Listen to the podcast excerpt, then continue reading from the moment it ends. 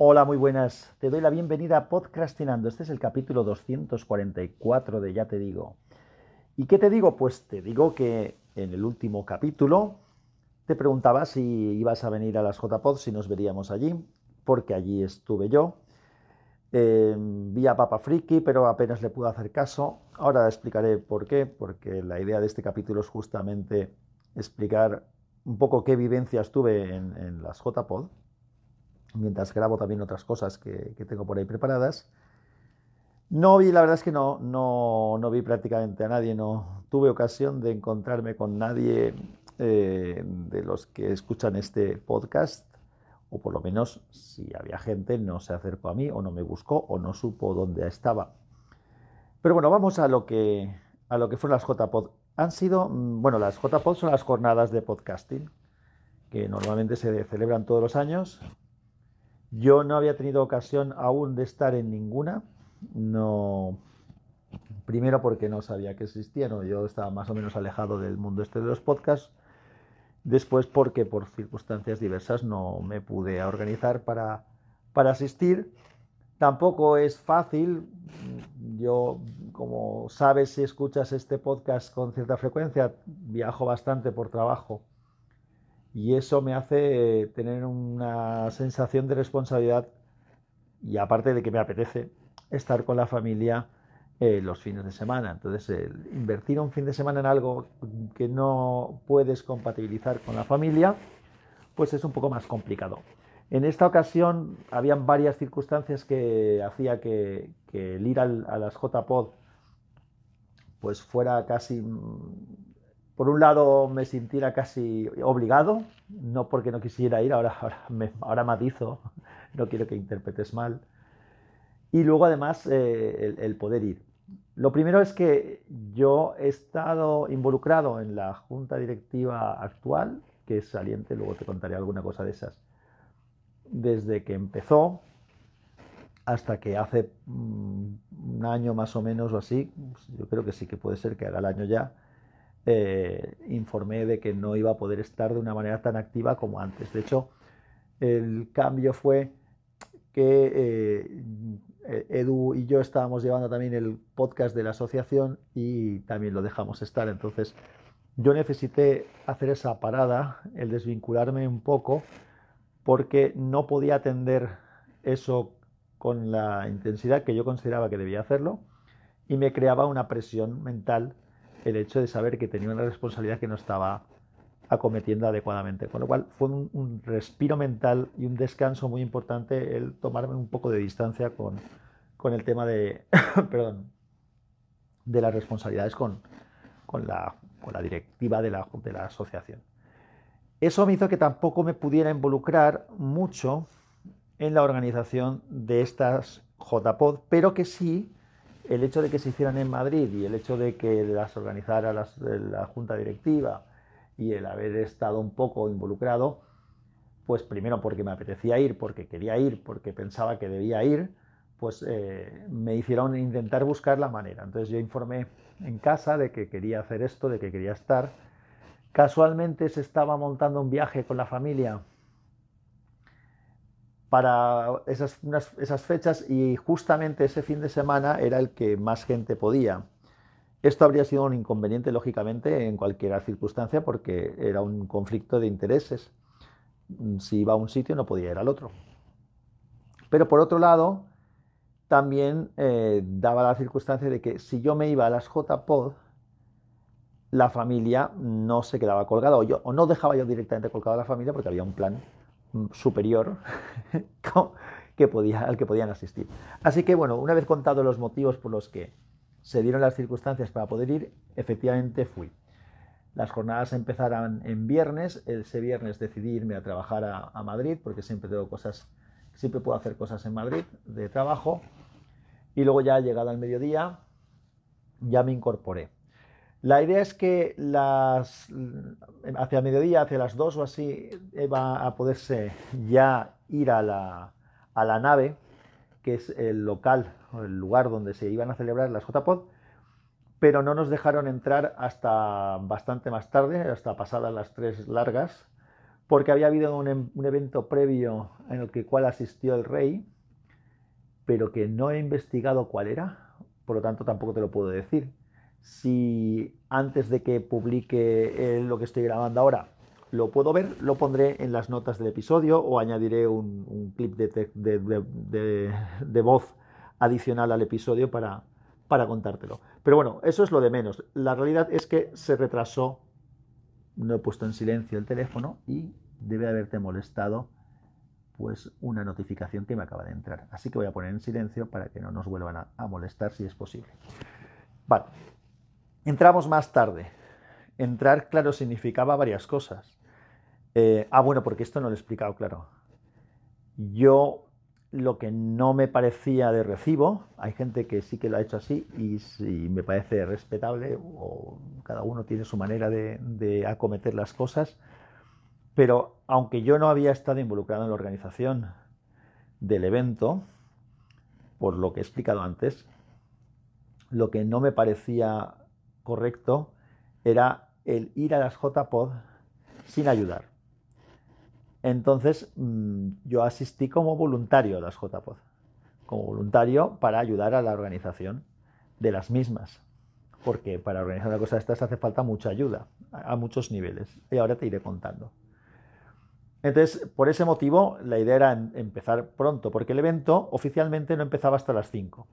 Entonces, en el momento en que nos dejaron entrar, que serían las 4 menos cuarto o 3 y media, no recuerdo qué hora era exactamente, lo que había que hacer era montar la entrada, la infraestructura de la entrada, con los ordenadores para hacer el registro de la gente. Eh, había tres salas, un salón de actos grande y dos salas más pequeñas. En las salas se hacían los talleres y en el salón de acto las ponencias. En cada una de ellas tenía que haber un técnico de sonido para que las cosas funcionaran más o menos bien y también eh, un técnico que normalmente lo hacía, a veces era la misma persona, a veces no, de vídeo porque se intentaba que cada evento, tanto los talleres como las ponencias, se emitieran en, directo por YouTube para que la gente que no podía asistir físicamente a las JPod los pudiera ver. De hecho, en YouTube están. Entonces, pues bueno, había mucho trabajo que hacer. Eh, fue muy estresante. De hecho, eh, ya hago el spoiler desde ya de lo que te voy a ir contando el estar involucrado en, eh, como voluntario en ayudar, pues claro, te hace vivir las cosas desde el backstage, desde, desde, detrás del telón. Y, y, la verdad es que es mucho trabajo el que hay que hacer y cuesta que todo funcione bien y, hay, y a veces, además hay veces que surgen problemas y los problemas cuando surgen hay que resolverlos. A veces tienen los medios para resolverlos, a veces no. Y además el que las cosas funcionen bien o no funcionen bien, pues claro, la percepción de la, gente que asiste, pues intentas que todo vaya lo mejor posible. No voy a entrar a, hablar de si el evento en sí, si la organización estructural de todo está mejor o peor. Eh, yo me limité al cometido que, en que pude yo echar una mano. Entonces, inicialmente montamos la, infraestructura de la entrada. Luego estuve echando una mano a Mayón con el tema de la, del colocar los equipos de técnicos. De, la verdad es que Mayón trajo una barbaridad de equipo. Trajo una barbaridad de equipo, ahora te explicaré. Y, estuvimos intentando colocar los dos talleres. Trajo también una mesa de mezclas y unos altavoces activos para, bueno, o una, una mesa de mezclas amplificada y unos altavoces, no me acuerdo exactamente cómo era, pero para el salón de actos porque eh, aunque allí hay una infraestructura propia, que en el, por ejemplo en el canal de Telegram compartí algunas fotos de la sala de control del salón de actos. El salón de actos tenía un equipo de sonido profesional espectacular para poder hacer un concierto allí casi, con, un, con una raíz de, de, altavoces JBL espectaculares que colgaban del techo en la estructura, en una estructura que tienen. Habían un montón de cámaras también y había una sala de control del, salón de actos donde se podía controlar el vídeo y el audio de la sala. Entonces eso teóricamente era lo ideal. De hecho, la gente de, la nave nos proporcionaba un técnico para ayudar en la sala principal, en el salón de actos. Lo que pasa es que el técnico que se mandó el primer día era un técnico de vídeo, no era un técnico de audio.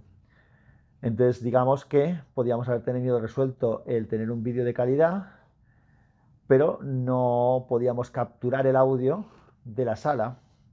De hecho, fue ya incluso difícil conseguir que el audio de la sala se escuchara allí mismo.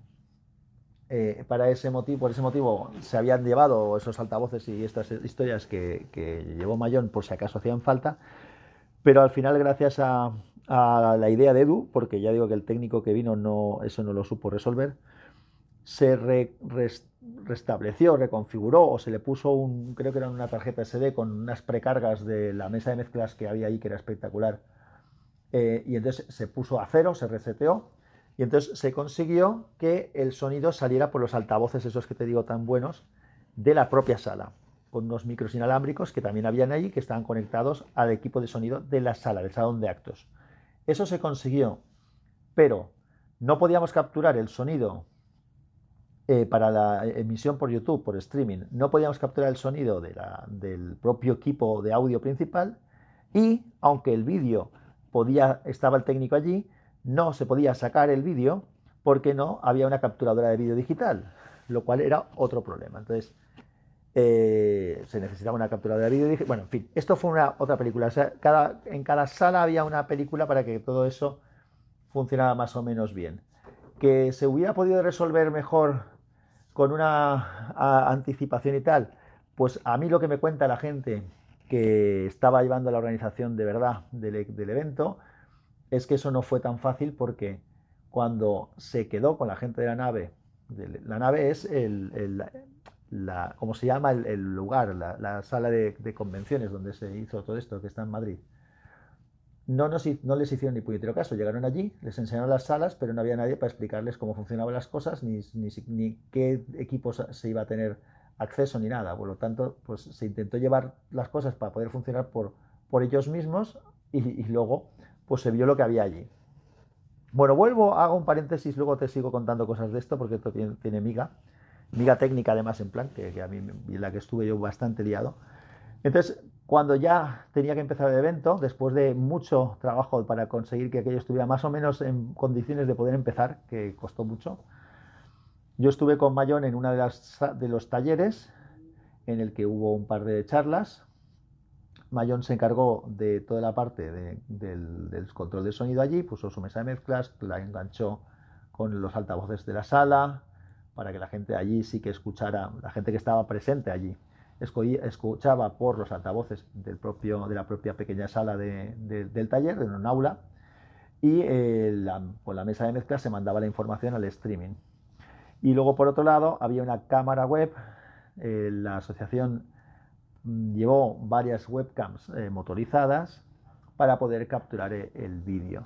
Pero claro, con, con unos cables de una longitud determinada con un trípode, con un trípode que la podías colocar en un sitio, pero no donde te daba la gana. Es decir, porque lo ideal habría sido poder poner las webcams justo enfrente de los ponentes y como eran motorizadas poder haber capturado algo. Pues no, no podían estar justo enfrente porque no había cableado suficiente para poder hacer eso, así que se colocó donde se pudo.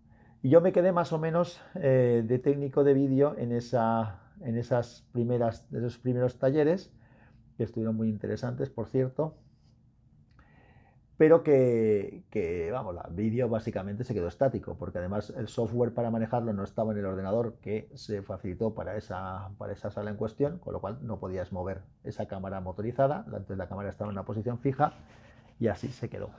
Y bueno, yo creo que más o menos salió medio decente, pero bueno, pues podía haber sido mejor. Eso fue la primera, la primera experiencia una vez arrancada la, la historia esta. Después, creo que acabé en algún momento estando en el salón, en la sala de, el salón de actos, en la sala principal que te he contado antes. Eh, yo creo que en alguna de las ponencias iniciales alguien se hizo cargo de las cosas, pero cuando estaba yo allí, que estuve, que, estaba Edu también por allí viendo un poco cómo hacer, pues bueno, al final teníamos que conseguir hacer, sacar el audio como fuera de aquel lado inicialmente se cogía del propio micro que incorporaban esas webcams que te estoy comentando, pero la calidad de audio era muy, muy, muy deficiente. Entonces al final lo que hicimos es colocar pues Mayón trajo un cablecito, yo, traje, yo coloqué mi micro boya, con el que estoy grabando ahora, por cierto, que es un micro de estos de solapa, un micro lavalier. Ese micro lo colocamos cerca de un altavoz, se intentaron ajustar las ganancias para que por lo menos tuviéramos un poquito más de calidad de sonido. Y luego cuando el evento empezó, la siguiente ponencia, me di cuenta que no había nadie en el ordenador desde el cual se controlaba el vídeo. Y entonces me fui yo corriendo allí porque ya había, acababa de empezar la ponencia y vi que no había nadie allí. Y entonces fui y no, no se le había dado al, empezar a grabar. Entonces me quedé yo allí, le di a grabar, a emitir, mejor dicho, en, en YouTube y como no había nadie, pues me quedé yo un poco gestionando eso. Fue eh, un poco estresante por lo que te comento. Primero, porque la cámara, como te decía antes, también en esta sala, en cualquiera de las salas, las webcams estaban muy bien, pero les faltaba cableado mucho más largo que habría sido necesario para colocar las centradas. Entonces la cámara estaba de lado y captaba pues como podías. Entonces yo lo que sí que intenté es que como este ordenador sí que tenía el software, intenté durante algún tiempo estar, enfocando al ponente y a la pantalla donde estaba eh, proyectándose eh, su presentación. Y luego cuando empezaban las preguntas, pues intentaba mover la cámara hacia la gente que preguntaba, hacer algo de zoom. Pues primero no lo había usado nunca. En segundo lugar, el zoom y el movimiento de la cámara, pues a veces eh, no, no iban todo lo bien que quería. Entonces, bueno, yo también estaba pendiente además de lo que iba comentando la gente en directo ya me disculpé varias veces porque la gente me daba el feedback de cómo se escuchaba, de cómo se veía, lo cual les tengo que agradecer porque eh, yo no estaba, no podía ni monitorizar el sonido allí por lo que te he explicado antes, que, no era fácil captarlo todo. Al final, pues más o menos como se pudo, se hizo. Algunos enfoques de cámara al suelo, algunos movimientos de barrido bruscos y demás. Sé que había, que había veces que no se oía bien. Luego vimos que también era un problema de la deficiencia de la, de la señal de, de Wi-Fi, que no era muy potente. Entonces, como la señal de Wi-Fi no era muy potente, pues había cortes. Entonces, eh, mientras te, cuento que estábamos haciendo todo esto, en paralelo también se estaba trabajando en ver cómo solventarlo. Por lo tanto, otra de las personas de la organización fue a comprar una capturadora de vídeo digital. Ya te comentaba antes que no podíamos sacar el vídeo profesional que se podía sacar de la sala de control. Y bueno, y luego también estuvimos pensando en cómo ver cómo podíamos eh, eh, mejorar lo del audio. Entonces, en alguno de los descansos, eh, yo al final saqué todo lo que llevé también, porque yo me había llevado parte de equipo por si hacía falta. De hecho, en una de, los de las salas de los talleres, uno de los micros era mío, en la otra también, en uno, por lo menos en alguna de las ponencias, algún micro que faltó fue uno de los dos que llevé yo. Y luego en la sala, en esta sala principal, este salón principal en el cual ya me quedé, ya me quedé fijo porque ya me, quedé adjudicado allí. Edu estaba en, las, en la sala yo estuve, como te he dicho, primero en el vídeo y luego estuvimos intentando resolver el problema.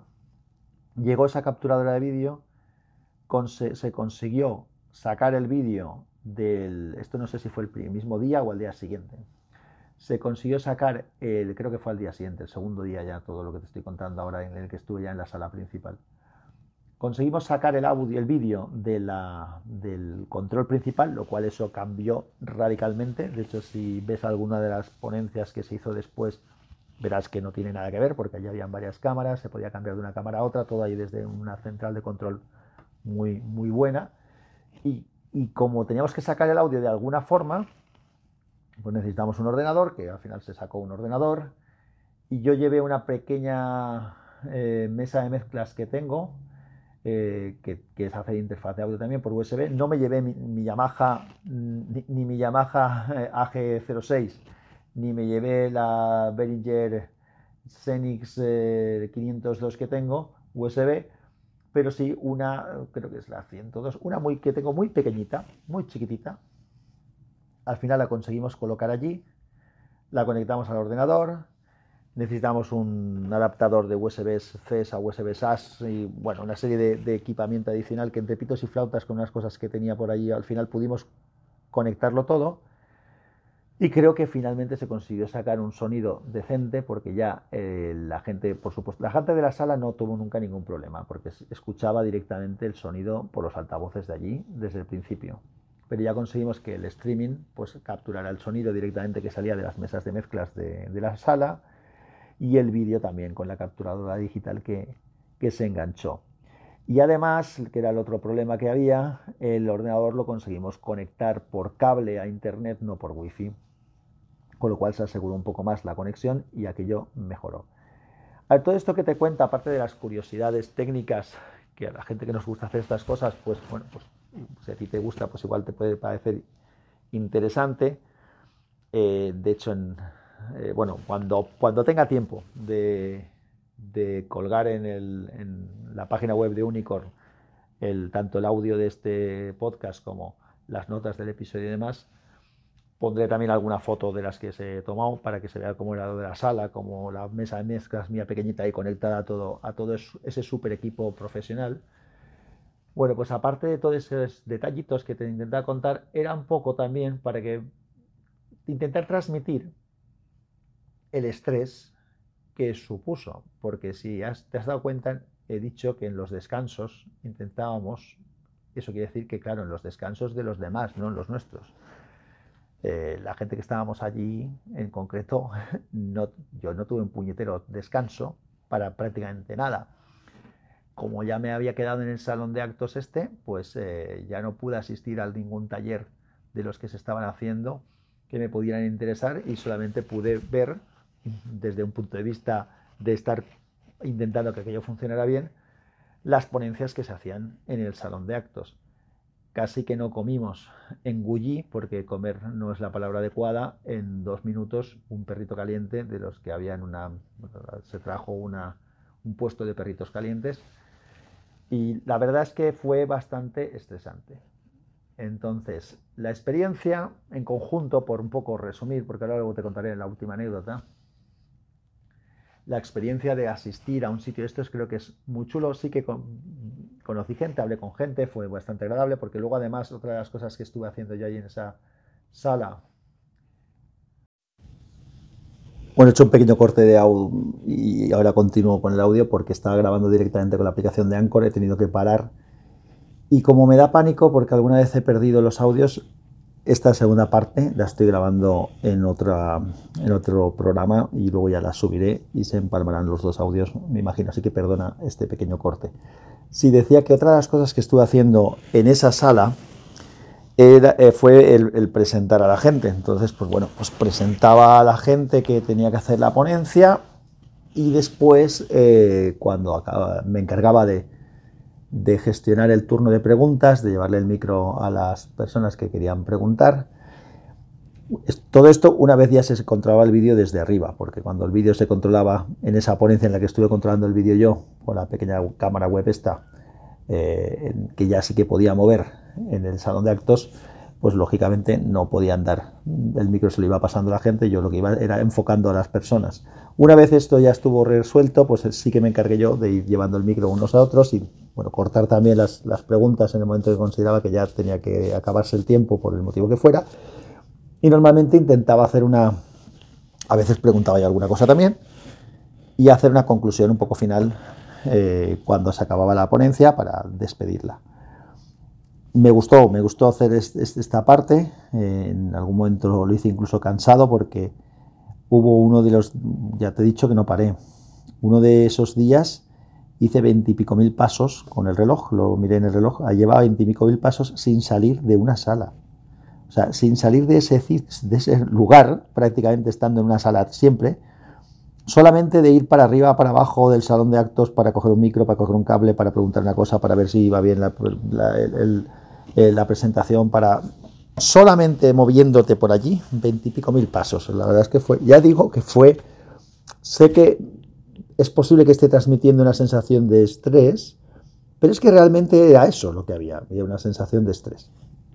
Entonces, me parece muy interesante asistir a un sitio de estos, creo que ir de voluntario, a pesar de esto que estoy contando, creo que también es, es interesante porque yo estaba pues un poco de técnico eh, con además resolviendo problemas gordos.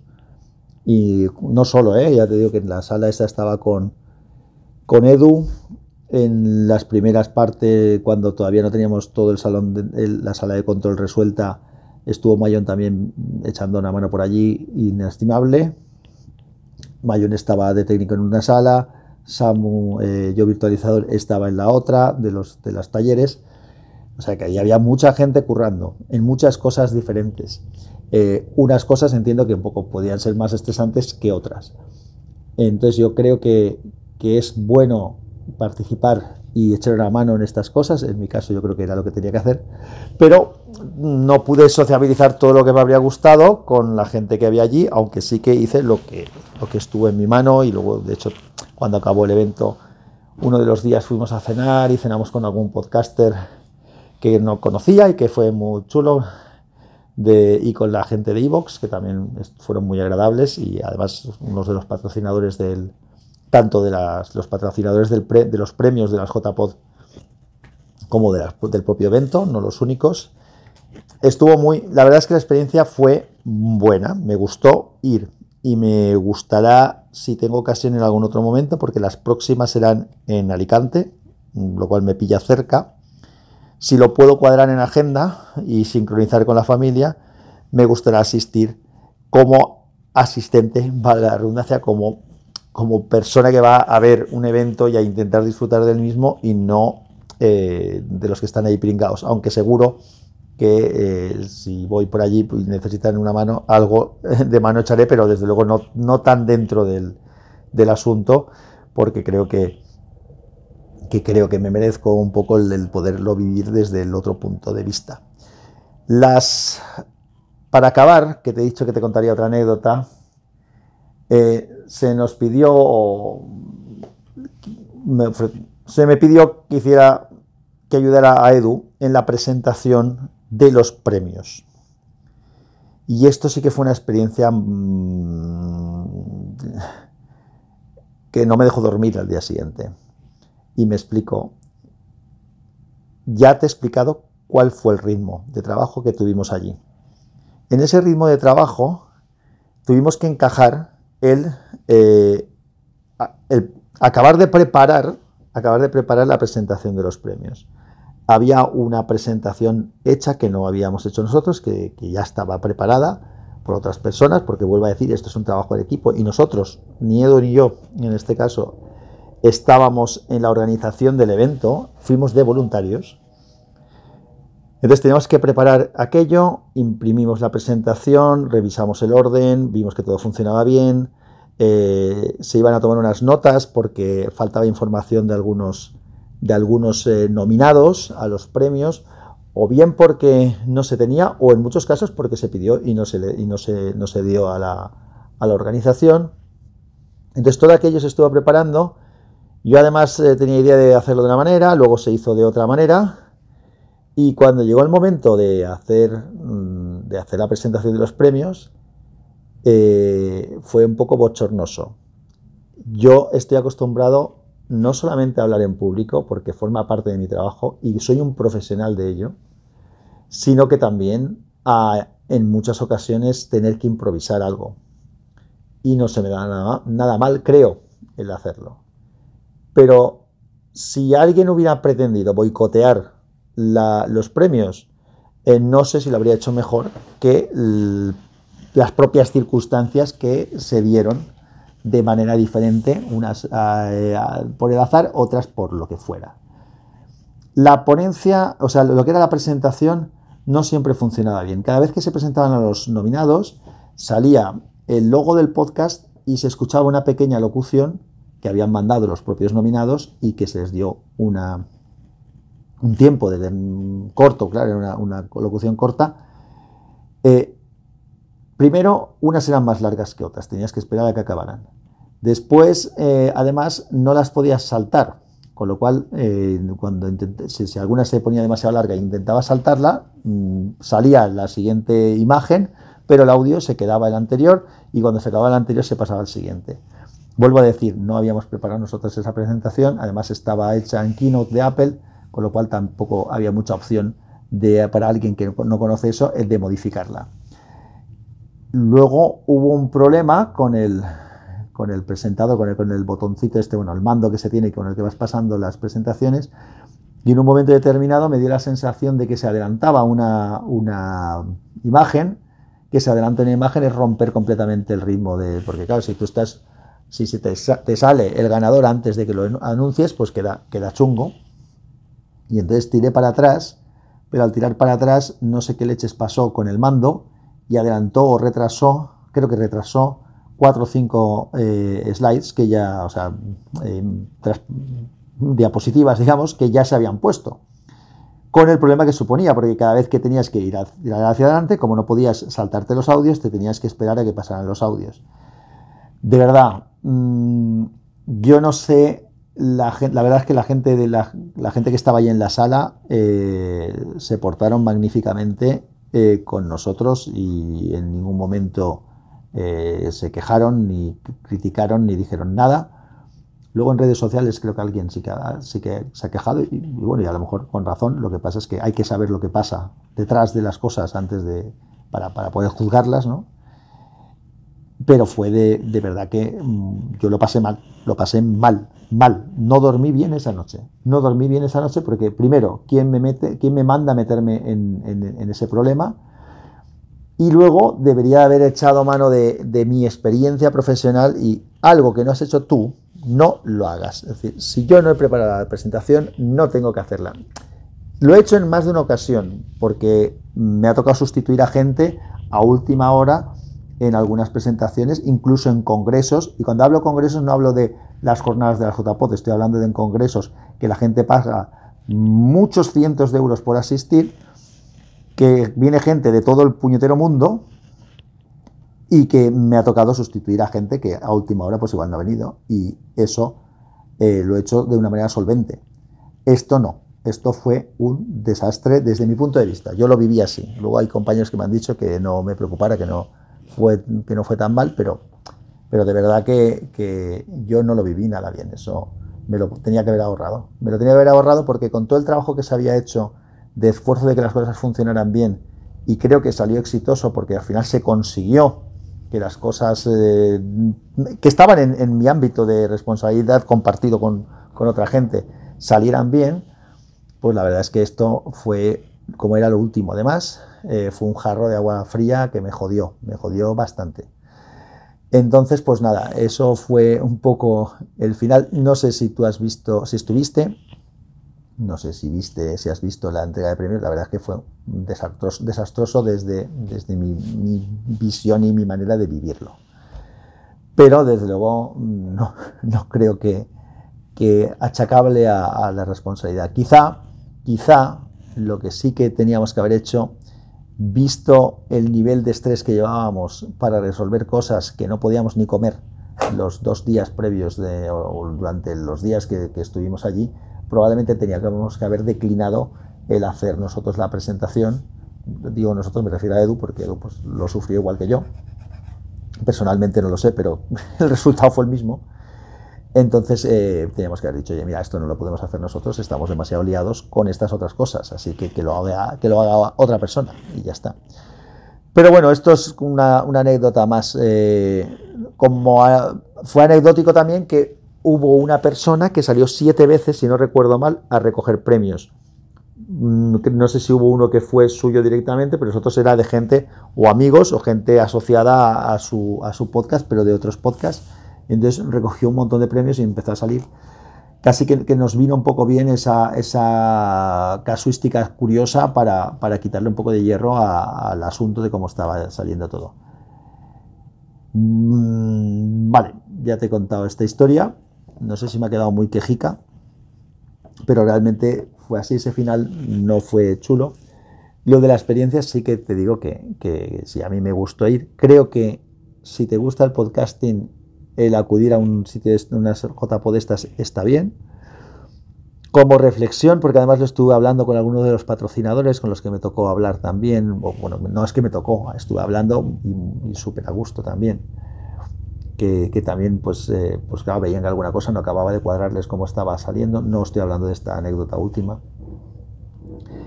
Eh, yo creo que un evento de este tipo, cuando no son eventos multitudinarios, porque esos congresos a los que yo he asistido, por ejemplo, en, casi cualquier congreso grande, hay lo que se llama las sesiones plenarias, que son ponencias o explicaciones que, a las que participa todo el mundo que asiste al Congreso. Y luego hay sesiones paralelas, que son varias a las que la gente elige a cuáles asiste. Aquí ya te he explicado al principio que había tres salas, el salón de actos principal con las ponencias y otras dos salas más pequeñas para talleres. Y las tres funcionaban al unísono, es decir, que en todo momento había tres eventos en marcha. Para que haya tres eventos en marcha suponía hacer streaming de tres eventos, un técnico de sonido y de vídeo en cada una de las salas, controlando todo aquello, y luego además para el asistente supone tener que elegir entre tres cosas. Cuando no hablamos de eventos multitudinarios a los que van miles de personas o muchos, muchos, muchos cientos de personas, yo creo que eso es un error. Así que mm, si casualmente eres de los que va a organizar las próximas JPod, no lo hagas así. Y si puedo contactar con las personas que lo van a hacer, se lo aconsejaré. Yo creo que es mucho mejor cuando es una cosa que, bueno, que por muy interesante que sea y, por, si tiene mucho éxito, pues pueden ir pues a lo mejor 500 o 600 personas o 700, no lo sé. Pero las jornadas, o sea, los, las sesiones paralelas para mí creo que son un error. Necesitas más gente y más voluntarios para contenerlas bien y yo creo que lo haría todo con sesiones plenarias. Elegir muy bien qué, vas a, qué sesiones se van a hacer, elegir esas sesiones bien. A lo mejor en algún descanso entre sesión y sesión se puede hacer un podcast en directo, pero intentar que, que la gente no tenga, no tenga que elegir entre demasiadas cosas. Y si hay alguien que en una ponencia no le interesa, dices, ¿y qué hace la persona que no le interesa la ponencia? Pues bueno, pues siempre hay una zona de sociabilización eh, alrededor de un bar o algo así en los eventos estos para poder charlar y tal. Y yo lo que sí que haría es montar algunos pequeños talleres que, que, funcionen en continuo, es decir, pues un sitio donde se expliquen dudas sobre cómo realizar el podcasting o un local donde alguna empresa explique los servicios que ofrece que son adecuados para el podcasting. Esto es un poco, en los congresos normales suele haber también así, suele haber unos pequeños stands de empresas o de, entidades relacionadas con el sector que tú puedes ir allí, te explican cosas, pero no es algo que te pierdes si no vas en un momento determinado, sino que te atienden, digamos, medio personalmente cada vez que vas. Yo creo que es una, fórmula que probablemente habría funcionado mejor mi opinión, por lo menos yo lo haría así, porque además a mí me estresa eso de tener, como asistente, digo, cuando voy a un sitio y tengo que elegir entre tres cosas, si me interesan las tres y elijo una, me pierdo dos. Entonces, pues creo que es mejor limitar eso, necesitas menos recursos, puedes enfocarte mejor en, lo que vas a ofrecer y a la gente le facilitas también y además por otro lado también pues haces que más gente asista, porque si tienes en un evento 400 personas o 200 y las repartes, divides entre tres, pues vas a tener menos en cada uno de los, de los eventos, lógicamente. Pues nada, esto yo creo que era, tenía que contarte cómo me había ido, no porque fuera obligado ni obligación, sino porque creo que, estaba bien el, explicarlo, me, quería hacerlo. Estoy grabando esto en la habitación de un hotel, ya te contaré dónde porque eso será otro capítulo del podcast, porque he estado haciendo, estoy en un viaje muy chulo y muy curioso, así que de eso te hablaré en otro momento.